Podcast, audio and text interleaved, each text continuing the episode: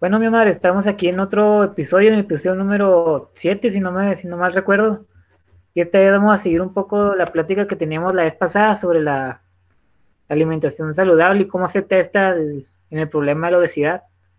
Pero antes de empezar, ¿por qué no le damos a nuestra invitada un, poco de una oportunidad para que se pueda presentar ante todos, todos las personas que nos ven? Claro, muchas gracias. Eh, yo soy la doctora Aranza Hedley. Eh, soy médica cirujana y tengo una maestría en nutrición y dietética y estoy haciendo la especialización en nutrición deportiva. Entonces, espero ayudarles y tratar de resolver todas las dudas que tengan. Excelente. La, duda que, nosotros tenemos es, ¿cuál sería una definición de, la, definición de la palabra dieta? Porque muchas veces muchas personas confunden de que cuando voy a hacer una dieta es necesariamente para bajar de peso pero ¿esto es cierto o tiene un tipo o tiene otro significado? Pues mira, en realidad dieta es lo que la gente come, esa es la definición. Puede que sea buena, puede que sea mala, puede que tenga un enfoque hacia la pérdida de peso, hacia el aumento de peso o hacia el mantenimiento. El problema es que ya la definición ya quedó como muy atrás y toda la gente tiene propias definiciones. Entonces, normalmente la gente siempre tiende a asociar la dieta con que es estricta y con que es un plan, digamos, como muy prohibitivo. Por lo cual ya de hecho tratamos de no ocupar ese, esa definición y más hablamos sobre este, planes de alimentación y ya sobre eso se enfoca hacia lo que la persona quiere. Pero si ya la dieta como tal ya no lo hablamos así, porque la gente como que se confunde con ese término. Eso más bien sería un régimen alimenticio, ¿no? Donde no puedes consumir ciertos alimentos por un tipo de razón. Pues también el régimen alimenticio puede ser para diferentes cosas. Entonces, este, es más sobre hablar las características del plan de alimentación. Todavía podemos decir dieta, pero eh, digamos es solamente una parte de lo que se estaría hablando sobre el plan. Puede ser una dieta hipocalórica, una dieta isocalórica, una dieta hipercalórica y además otros rasgos dependiendo de para qué. Si hay una persona que tiene alguna enfermedad, pues se habla sobre otros detalles, sobre los macronutrientes, los micronutrientes. Entonces es como solamente una pequeña parte de lo que está compuesto el plan de alimentación o el régimen alimenticio. Ok. Omar, ¿tienes alguna pregunta o algo que agregar? Sí, una, una pregunta. ¿Nutrirse y alimentarse es diferente o es igual? No, sí es totalmente diferente. O sea, alimentarse puede ser que consumamos alimentos que no tengan, digamos, una calidad en cuanto a la alimentación o las necesidades físicas y metabólicas que tiene el cuerpo. Nutrirse es eh, tratar de alimentarse con las mejores componentes bioquímicos que pueda tener un, un alimento. Eh, normalmente, eh, como tal, nutrir eh, tiene que ver con que tengas algún aporte calórico, pero sí es verdad que no es lo mismo que consumas 1500 calorías de, por ejemplo, una hamburguesa y un refresco, a que sean 1500 calorías de macronutrientes que tengan obviamente componentes más benéficos, con antioxidantes, vitaminas y minerales. Entonces siempre se trata como de nutrir y aunque los planes están basados en calorías, es importante que esas calorías sean de la mejor alimentación para tener, digamos, un estado de salud óptimo. Mm, ok. Ahora que toma ese tema, me viene una duda de que cómo clasificaríamos a un que un plan alimenticio es, es saludable, porque me, me, viene a la mente que hace tiempo salió la dieta de que salía de, de Michael Phelps, que comía como 8.000, 10.000 calorías al día era de puro de brownies, galletas, pizzas y todo eso. Y lo ves y cómo es posible que pueda competir en un nivel tan alto con, consumiendo alimentos de este tipo. ¿Cómo, ¿Cuál sería la, diferencia o, o, solo es pura, cómo consume tus calorías y con eso o cómo? Pues hay, un, hay una teoría sobre los macronutrientes en las que hubo un tiempo en el que se hizo muy famosa que solamente preocúpate por las calorías y come lo que tú quieras. Y aunque sí tiene repercusiones en cuanto a bajar, eh, este, mantenerse o subir de peso, sí tiene que ver también con la parte, eh, digamos, inmunológica y las respuestas que tiene el cuerpo ante determinadas sustancias, que era lo que te decía. No es lo mismo que te comas una hamburguesa que está llena de grasas saturadas, que son carbohidratos este, complejos en, mayor cantidad, y de azúcares refinados, por ejemplo, con el refresco, a que comas 1500 eh, con una carne que no tenga tanta grasa que, o que sea magra, que tenga más verduras y que entonces en sus componentes tengas más beneficios. Entonces, en este caso, por ejemplo, de lo que me dices de, del, este, del que, ah, ah, ¿cómo se llama? Este Michael Phelps, este, es por la situación del exceso de energía que él, o la cantidad tan fuerte de, entrenamientos que hacía que necesitaba llegar a su gasto calórico con alimentos que fueran muy calóricos para poder consumirlos. Eh, se hablaba que más o menos gastaba como 10.000 calorías en sus entrenamientos y durante todo el día. Entonces, en su caso, el comer muy saludable eh, hacía que había pocas calorías, o sea, no es lo mismo eh, en volumen comer, por ejemplo, una ensalada que va a tener muchas menos calorías por ejemplo un brownie, pizza, pasta. Entonces él necesitaba llegar a consumir ese tipo de productos, pero por su necesidad energética. De lo contrario, podía perder masa muscular en su entrenamiento. Entonces depende de, qué es lo que quieras. Pero sí es muy importante que si tienes un enfoque hacia un objetivo, por ejemplo, de crear masa muscular, siendo obviamente no un atleta, sino simplemente este, por algo estético, es muy importante poner como prioridad la salud entonces no puedes decir, ah, pues porque necesito 2.000 calorías, me voy a comer dos hamburguesas y no sé, y unas papas para llegar a ese régimen, cuando también obviamente está por medio tu salud. Ah, ok. Omar, ¿otra pregunta? ¿Qué opina de los suplementos deportivos? Eh, ¿De alguno en específico o en general?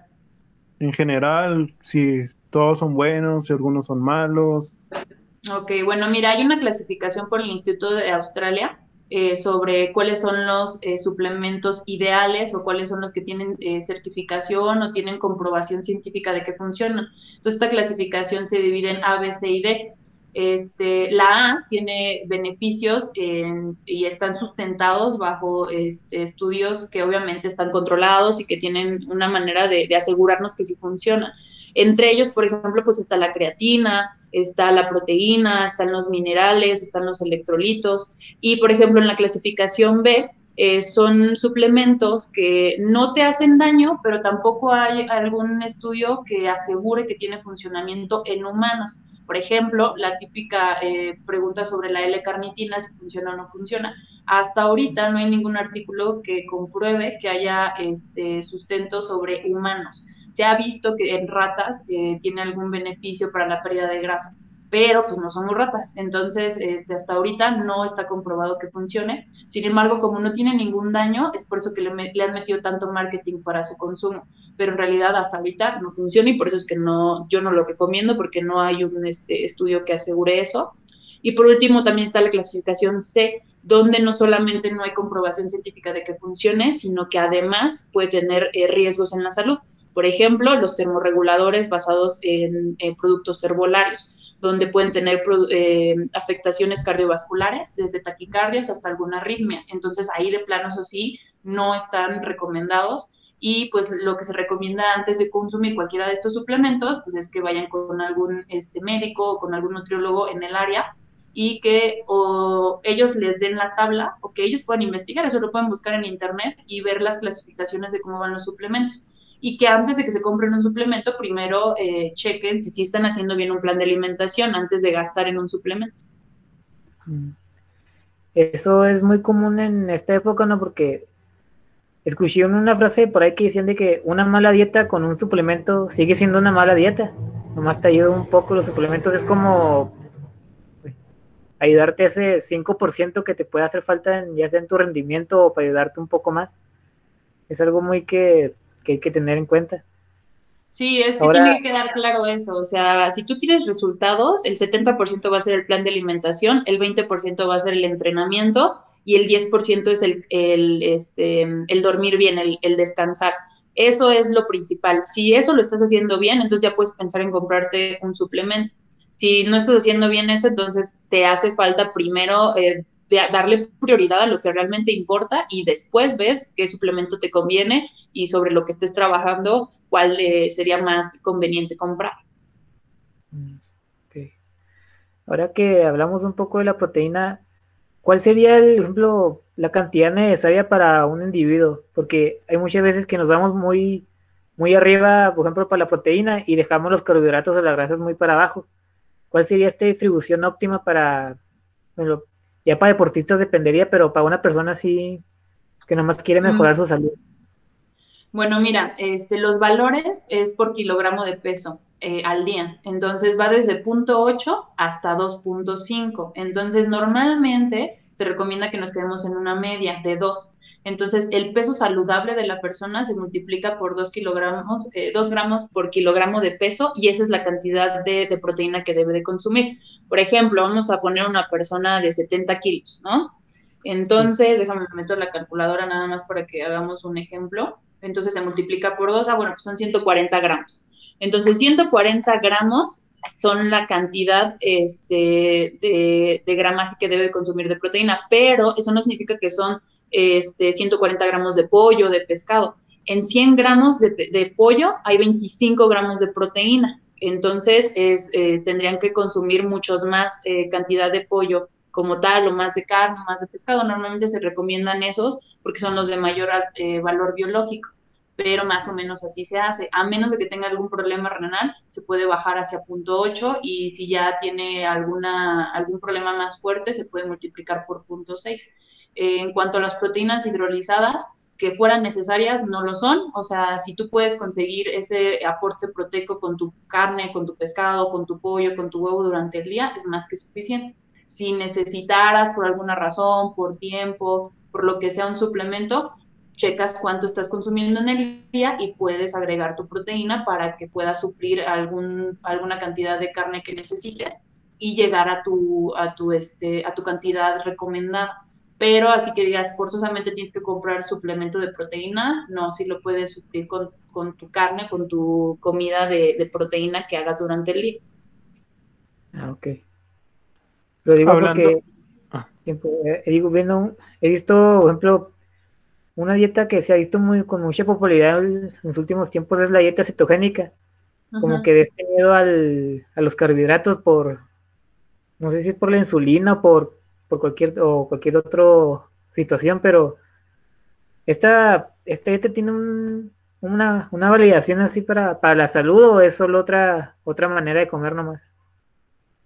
Pues mira, la dieta cetogénica se creó en primera instancia por eh, pacientes con crisis convulsiva, sobre todo para pacientes pediátricos. Entonces se vio que a pesar del tratamiento farmacológico no cedían. Entonces eh, se vio también que las cantidades de azúcares en los niños excitaban al sistema neuronal y eso facilitaba las crisis convulsivas.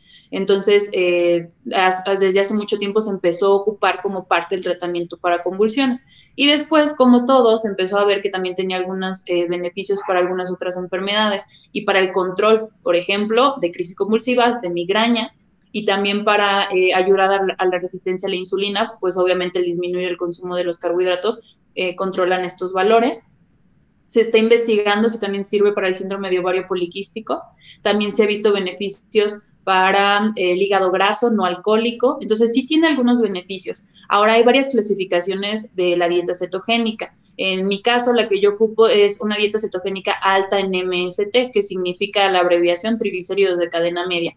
Entonces tiene muchos beneficios, permite consumir un poquito más de carbohidratos, no es hiperproteica como otra opción de la dieta cetogénica que se llama Atkins modificada, eh, pero sí, este, dependiendo de cuál, normalmente la que conseguimos, la que buscamos o la que encontramos más fácil es la clásica, es la que es muy alta en grasas saturadas, está llena de embutidos, está todo frito. Esa no tiene tantos beneficios ni es muy recomendable a largo plazo porque puede tener alteraciones en el colesterol y en algunos otros este, aspectos de, de, la salud. En cambio, la, la que es alta en MST es más sobre grasas vegetales, aceite de coco también, y nos ayuda a tener beneficios antioxidantes en el cuerpo. Entonces, eh, es una buena opción, pero no es la panacea ni es algo así que digas, uff, la maravilla en comparación con otras dietas. Se tiene que individualizar al paciente y si le funciona y tiene algunas cosas que le van a dar ventaja hacia otra que otra este otro plan de alimentación, pues se ocupa. Tengo muchos pacientes y les va muy bien.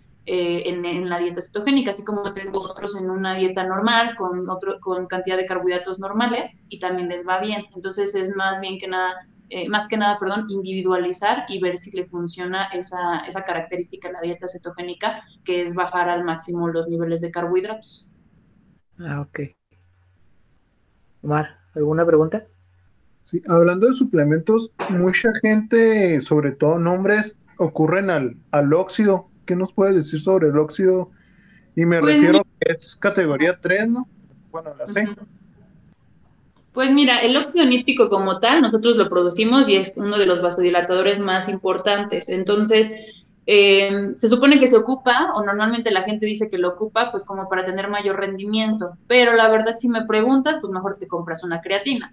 Entonces, eh, al fin de cuentas, lo que se busca es un mayor rendimiento y la creatina, eso sí es seguro y tiene estudios de que sí va a funcionar. Entonces, eh, a veces le dan mucha eh, promoción a algunos este, suplementos que aún no hay evidencia. Entonces, si quieren algo parecido, pues mejor irse a lo seguro y entonces mejor ocupar la creatina, que más que te ayuda al aumento de masa muscular, te ayuda al rendimiento y por lo tanto, eh, con tu plan de alimentación y tu entrenamiento, pues te va ayudando a crear masa muscular con mayor facilidad. Mm. Ok. De acuerdo. Una, pre- una pregunta que yo siempre he tenido es que se ve mucho como este miedo que se ha generado acerca de comer, ingerir ciertos alimentos por las reacciones que causan en el cuerpo. Uno de estos es la fructosa de las frutas. No sé de dónde salió de que tenemos que tenerle miedo a las frutas ahora, pero es algún, ¿tiene validez esto o podemos seguir comiendo frutas así a lo, como queramos? No, para nada. O sea, las frutas son de las mejores formas de consumir azúcares porque está aparte añadido con vitaminas y minerales, entonces, y fibra. Entonces, es de las mejores maneras. Digo, ahorita en la actualidad, en muchas maneras encuentras el azúcar, ¿no? Eh, de forma, digamos, como eh, artificial. Este, entonces, es mejor consumir esa que consumir cualquier otra cosa. Obviamente, todo en equilibrio. O sea, tampoco es como que vayas a desayunar, comer y cenar pura fruta eh, pero es una manera eh, muy buena de conseguir todos esos eh, nutrientes y simplemente eh, saber cuáles son las porciones. Normalmente se recomiendan cinco, o sea, es lo que normalmente dicen, pero la verdad es que se pueden consumir entre dos a tres y está perfecto en el día. Obviamente es ver cómo come la persona para saber exactamente qué cantidad, eh, qué ejercicio hace, cuánto mide, cuánto pesa, qué género tiene, todo eso es muy importante pero sí podemos consumirlas y la verdad es que también otro mito es como en qué horario, ¿no? A veces te dicen que en la noche no puedes consumirlo, lo cual es totalmente falso, lo puedes consumir cuando tú quieras, o sea, una manzana sigue siendo la misma en la mañana y en la noche, lo importante es ver el gasto calórico de la persona, entonces simplemente es como no abusar de los azúcares.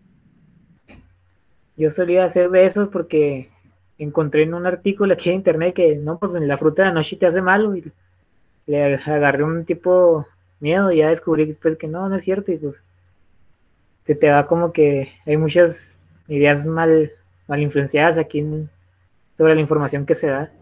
Es muy importante ver en dónde investigan. O sea, yo lo que trato de recomendarles, pero también es, es literatura pesada, es este sobre bases, pero son médicas. Entonces, sí, a veces es un poquito pesado leerlas y algunas cosas a lo mejor van a ser difíciles de comprender, pero es donde vas a poder conseguir es, estudios reales de lo que quieras investigar.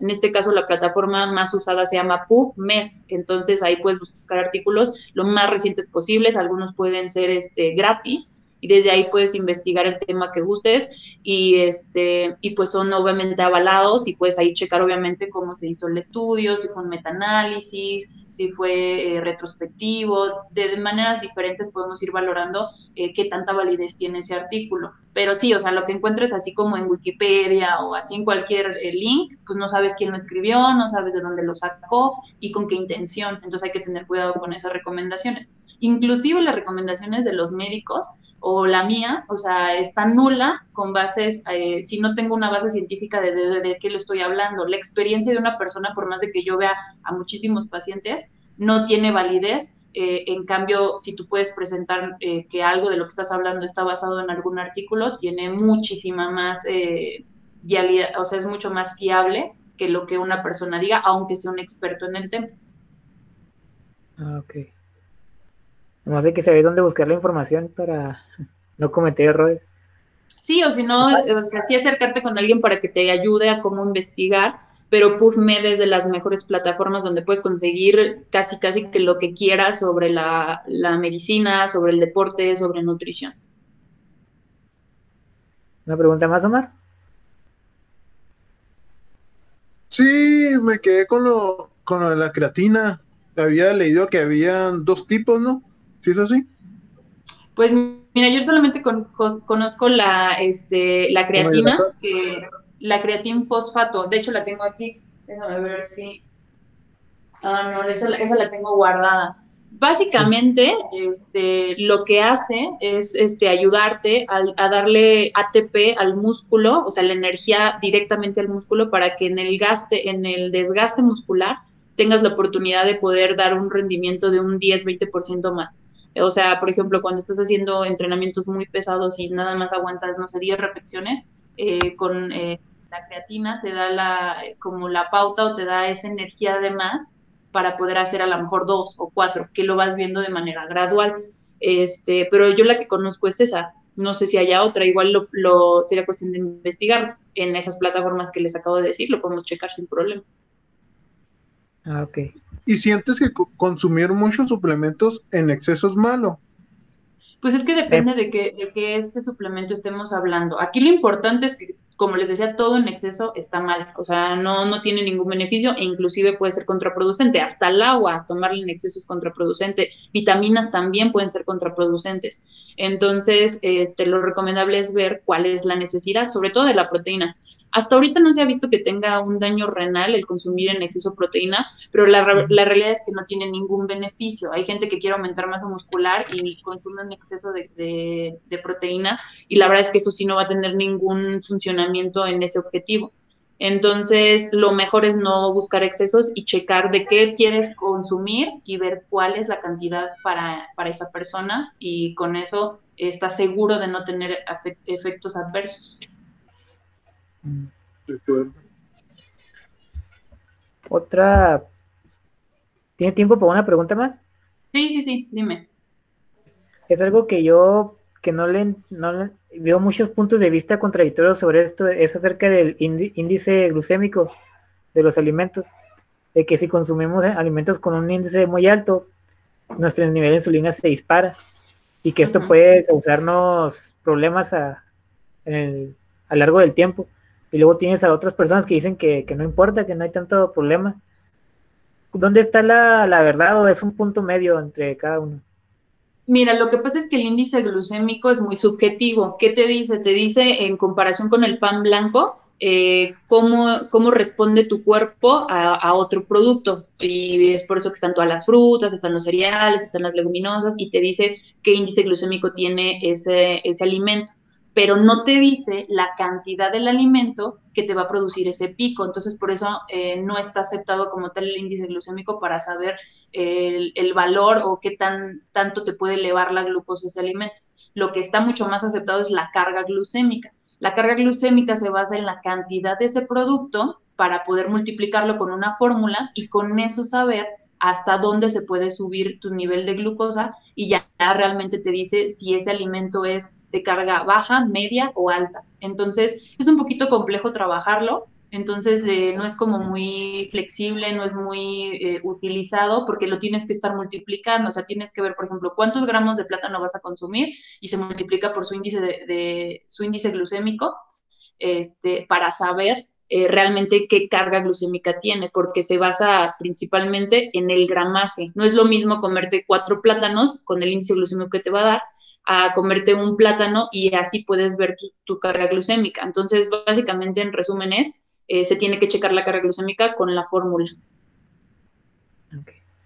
Entonces, ¿sí puede haber problemas cuando la insulina es disparada así tan, tan rápida por los, por los alimentos o, Sí, sí puede tener afectaciones, pero lo más importante es esto que a nivel crónico el consumo excesivo de calorías va a hacer que tengas pues obviamente un aumento de grasa y sobre todo la grasa visceral es la que tiene efectos hormonales. Entonces, esta es la que va a producir la resistencia a la insulina y que las hormonas no se respondan o no se puedan, digamos, como conectar como antes. Entonces, eh, ahí es en donde la insulina empieza a afectarse y este, digamos, pues viene el hiperinsulinismo, que es a pesar de que se está produciendo mucho, el cuerpo ya no responde a él porque ya no es de la calidad de antes y esa grasa visceral que se está aumentando está eh, obstruyendo la comunicación correcta y es el principio de lo que es la resistencia a la insulina para después poder presentarse la diabetes. Mm, ok. Ya todavía tenemos varias preguntas, pero tengo entendido que tiene otros compromisos que hacer, doctor. Sí, ya tengo a mi paciente aquí abajo. Este, una disculpa, es que pensé que nos confundimos con los horarios, pero con en cualquier otro momento nos podemos poner de acuerdo. Ahora sí ya, ya vi bien cómo son los horarios allá en Chihuahua y este podemos eh, continuar. Muy bien. este tema de la nutrición es mucho, muy, bueno, pero es muy complicado y no sé si no sé mal, pero yo tengo muchas preguntas y muchas dudas que, me hacen que me vea la cabeza de vez en cuando porque no, no los entiendo muy bien. Está padre. claro y podemos hablar sobre un tema en específico la próxima vez, o sea, como algunas recomendaciones ahorita, por ejemplo, por la situación de la pandemia, hay artículos que acaban de sacar recomendaciones, la OMS acaba de sacar seis este, puntos importantes para la pandemia, para las personas que están en casa, entonces creo que es un tema importante e interesante para la mayoría de las personas que estamos eh, tratando de no estar eh, saliendo, de que los gimnasios están cerrados en muchos lugares como aquí en la Ciudad de México. Entonces podemos eh, enfocarnos hacia un tema como es. Creo que sí. bueno, Omar, ya se nos acabó el tiempo lo, lo malo y muchísimas gracias por su por aceptar, aceptar estar en nuestro episodio. Realmente muchas gracias. No, de qué, muchas gracias a ustedes. Nos vemos. Hasta la próxima. Nos vemos, hasta luego. Bye. Hasta luego, nos vemos.